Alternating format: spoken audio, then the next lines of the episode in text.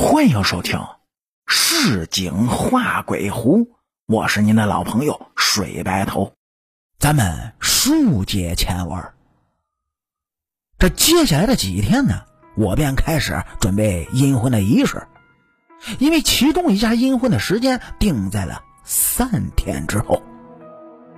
这期间呢，要准备的有很多，像什么香烛啊、文案呐，加上自己是第一次，这心里难免会有些紧张。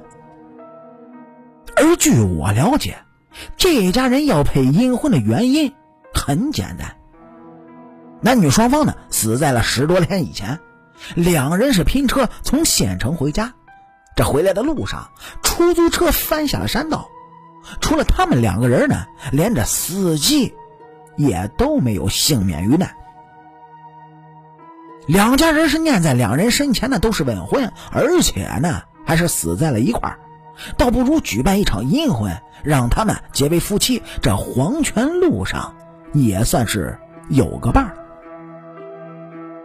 当然，这个想法是好的。生前呢，父母双方都为了子女的婚事奔波不下，死后。能让其结为姻亲，成为一对鬼夫妻，倒是了却了父母双方的心愿。而三天之后，这一场婚礼如期举办，让我感到满意的是，整个婚礼的过程很顺利，龙凤帖儿已经签了，只要走一个仪式，双方下定合棺葬，亲友贺礼，所有的一切都是在有条不紊的进行着。最后烧掉龙凤帖礼成。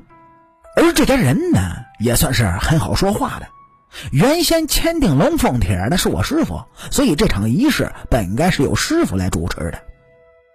而那天，当我宣布这场阴婚仪式由我主持的时候，主家人除了惊讶，倒也没说什么。当然，事后主人也问我为什么师傅没来呢？我告诉他我师傅发生的事儿，这主家人是非常的惋惜，说我师傅是个有大能耐的人。当我临走的时候，主家给了我一千二，还多给了我二百块钱。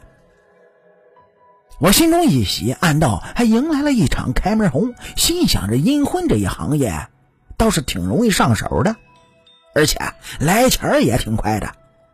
但是后来我才发现，这家人在我配阴婚的这些年中，算是很客气的了。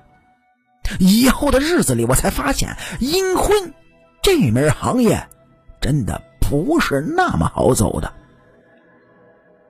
而在接下来的一场阴婚仪式上，就出现了变故。这主家人呢，姓李，是师傅留给我的第二位客户。本来龙凤帖已经签订了，其他事情是按部就班的，哎，来就成了。但是这一家人从婚礼开始，就是不停的刁难我，说什么嘴上无毛，办事不牢，说我太年轻了。我将师傅的事情和他们说了一遍之后呢，想不到这家人根本就不买账，最后我也懒得和他们争辩。这家人见我不说话，还以为我心虚，是根本就不退让。属狗的，咬住了人那就不松口。还说我师傅其实根本就没事儿，是我和师傅在演戏呢，故意让我这个徒弟来操办这场阴婚，无非呢就是想培养我这个徒弟，拿他们家来练手呢。还说要是出了事儿，到底谁来负责呢？我当时就来了火气，你指桑骂槐数落我可以，但是说我师傅，那就不成。当时要不是有旁人拉着，我早就和他打了起来。终于啊，在旁边一帮宾朋的劝说之下，这家人也闹消停了。旁边的人都对主家人说：“干我们这一行的人不能得罪。”但是这个主家人呢，却是鼻孔朝天，根本就不拿正眼看我，还说要早知道叫我这个徒弟来主持婚礼，根本就不会找我师傅来办这件事儿。我当时气的是咬着牙，装着没听见。遇到这么一家人，我也是无话可说了。而下官的时间呢，也是有讲究的。农村的单葬讲究的是早晨，而阴婚呢却是傍晚。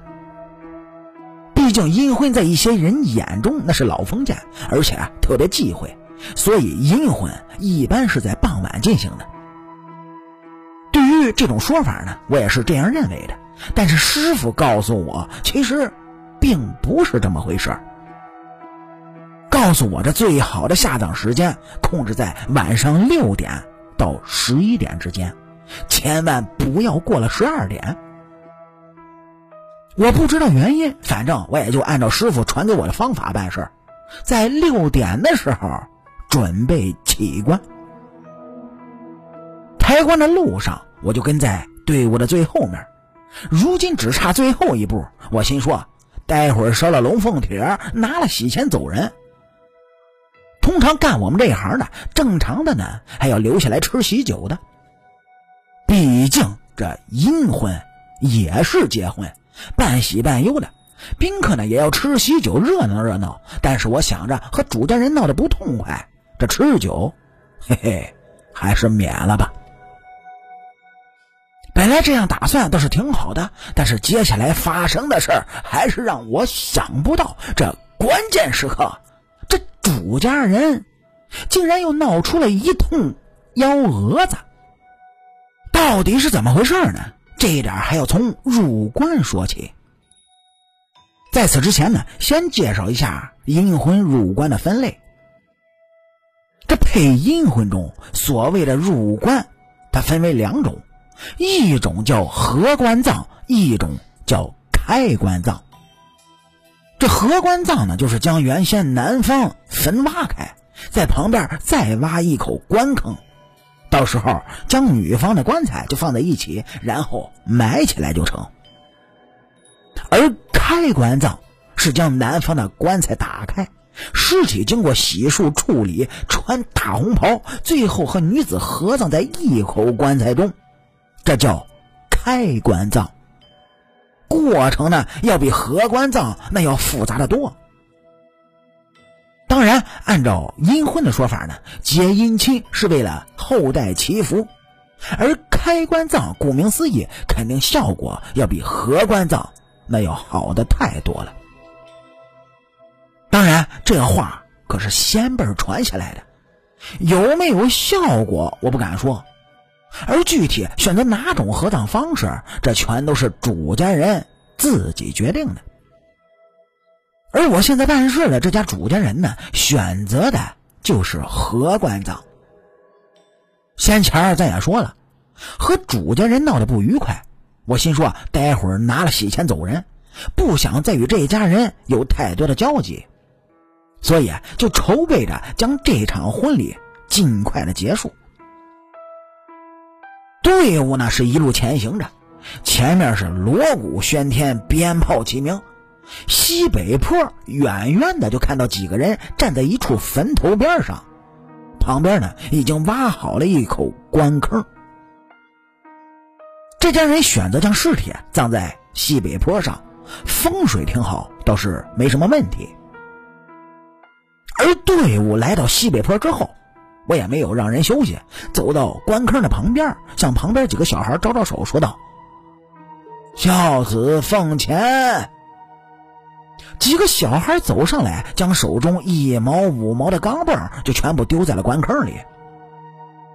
我呢就说了一些喜话，是点香上供，然后让这些人抬着棺材，又在坟头边绕了三圈，旋即就将棺材缓缓地放入了棺坑之中。说到这儿，您可能以为直接填上土不就完事儿了吗？但是在填土之前，那还有一个步骤没有进行的，特别重要，就是烧龙凤帖儿，然后才能填土。这龙凤帖儿既是双方同意下来的凭证，加上有媒人的担保，烧掉之后呢，就像我们常说的结婚证一样。不过，在烧龙凤帖填土之前呢，我倒是留了一个心眼儿，随即是回头看向了主家人，也就是那个李先生，伸手向他招了过来，向他讨要起了喜钱。这钱我到底能不能要到呢？那就听咱们接下来的故事。